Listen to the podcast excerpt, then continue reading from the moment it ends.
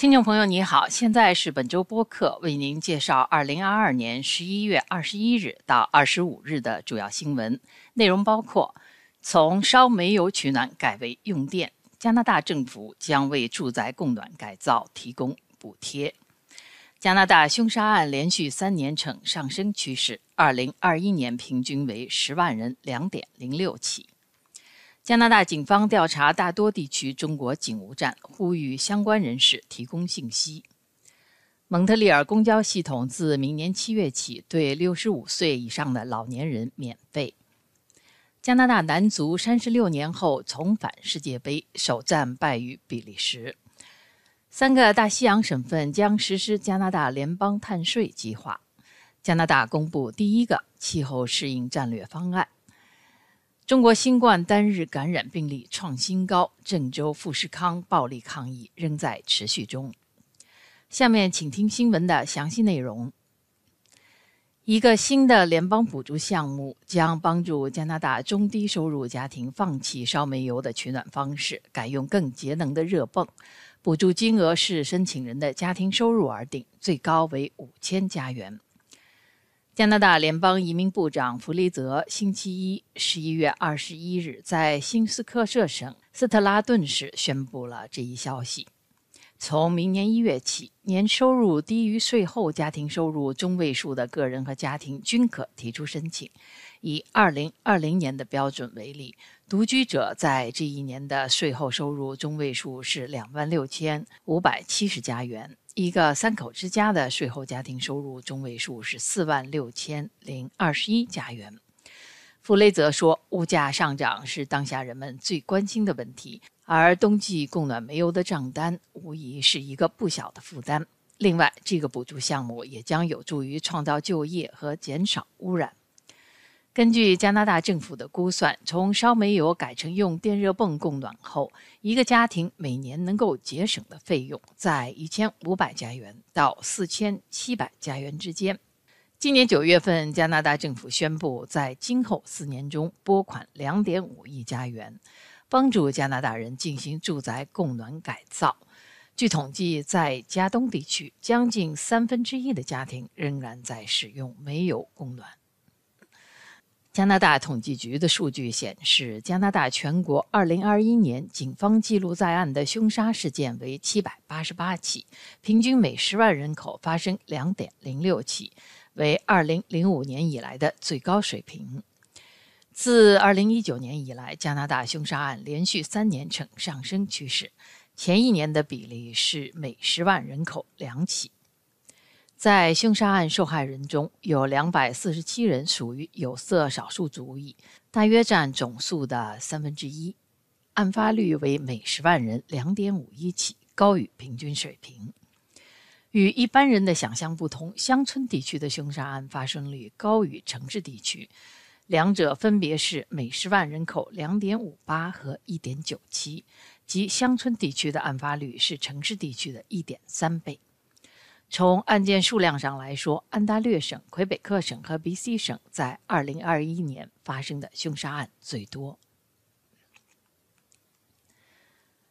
加拿大皇家骑警星期二（十一月二十二日）发布公告，吁请那些遭受过大多伦多地区中国警务站威胁、骚扰或恐吓的人与警方联络。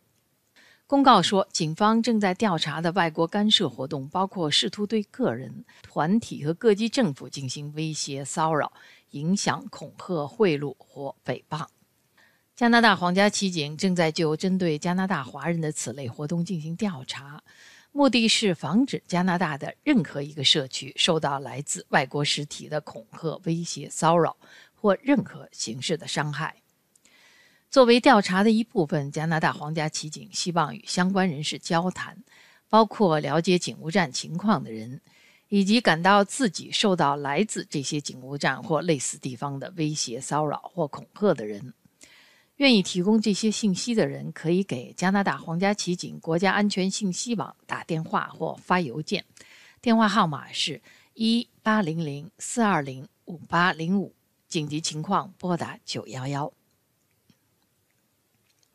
自2023年7月1日起，魁北克省蒙特利尔市的公共汽车和地铁将对六十五岁及以上的老年人免费。蒙特利尔市政府当局将为这项举措每年耗资四千万加元。这个项目涵盖整个蒙特利尔岛及蒙特利尔地区公交系统的 A 区。老年人在岛外的 B、C 和 D 区乘车仍需根据各区的老年人优惠价格购票。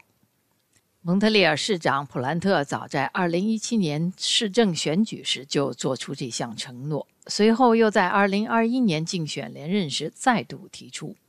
市政府关于让11岁及以下的孩子免费乘车的承诺已经在去年七月兑现，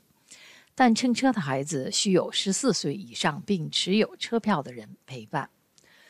目前的蒙特利尔 A 区月票的六十五岁及以上老年人票价是每个月二十八点二五加元，普通成年人票价每月九十四加元。新规定明年实行后，老年人每年可以节省三百二十四加元。蒙特利尔市议员、市公交局董事长考德维尔表示。老年人在社区生活中发挥着重要作用，他们的收入通常是固定的，而他们的出行需要却并不少。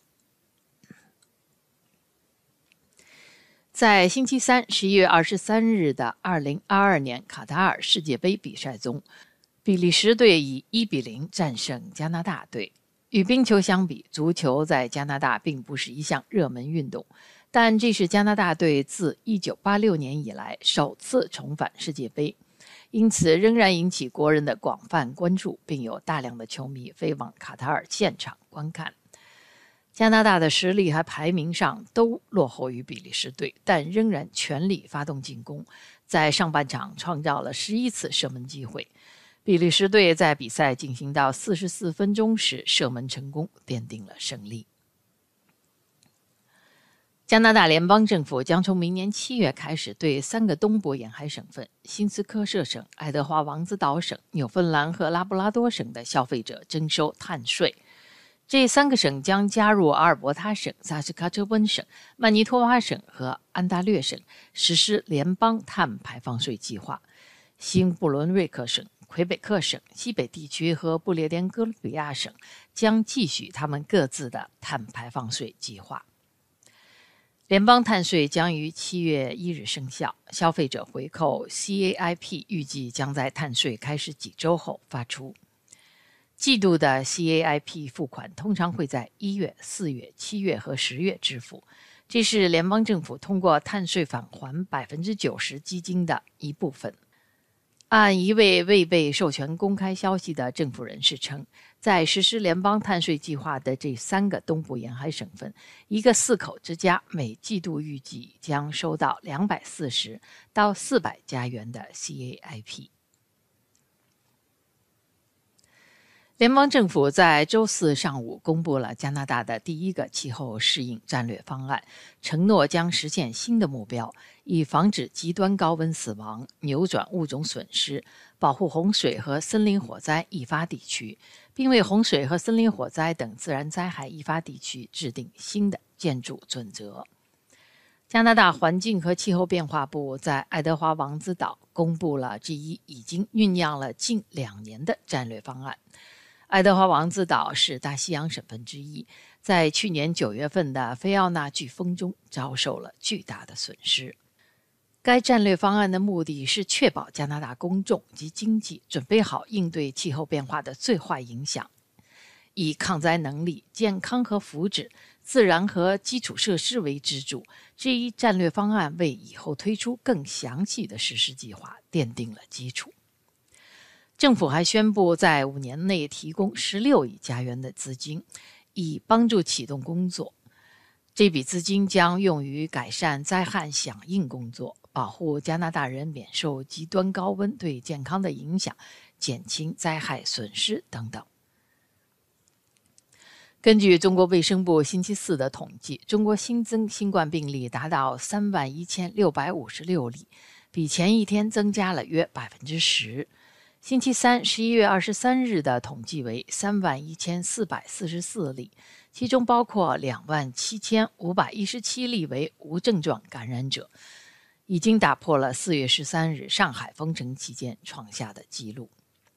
由于中国新冠病例迅速增加，中国政府正在根据“清零”政策重新实施一系列严格的措施，包括封锁、大规模检测和隔离任何被怀疑接触过新冠病毒的人。虽然在首都北京实施的措施没有其他地区那么严厉，但北京市的正常生活已被严重扰乱，数十座居民住宅楼实施封锁，各大企业实施远程办公。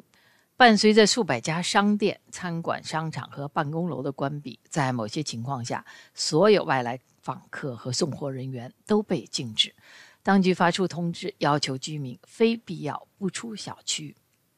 与此同时，在星期四，郑州的富士康工厂爆发的暴力抗议仍在持续中，工人与警方的冲突进一步恶化。从网上传出的视频和其他信息显示，警察使用的催泪弹、水炮和铁棍驱散和殴打工人，而数千名甚至上万名工人用棍棒等和警察混战。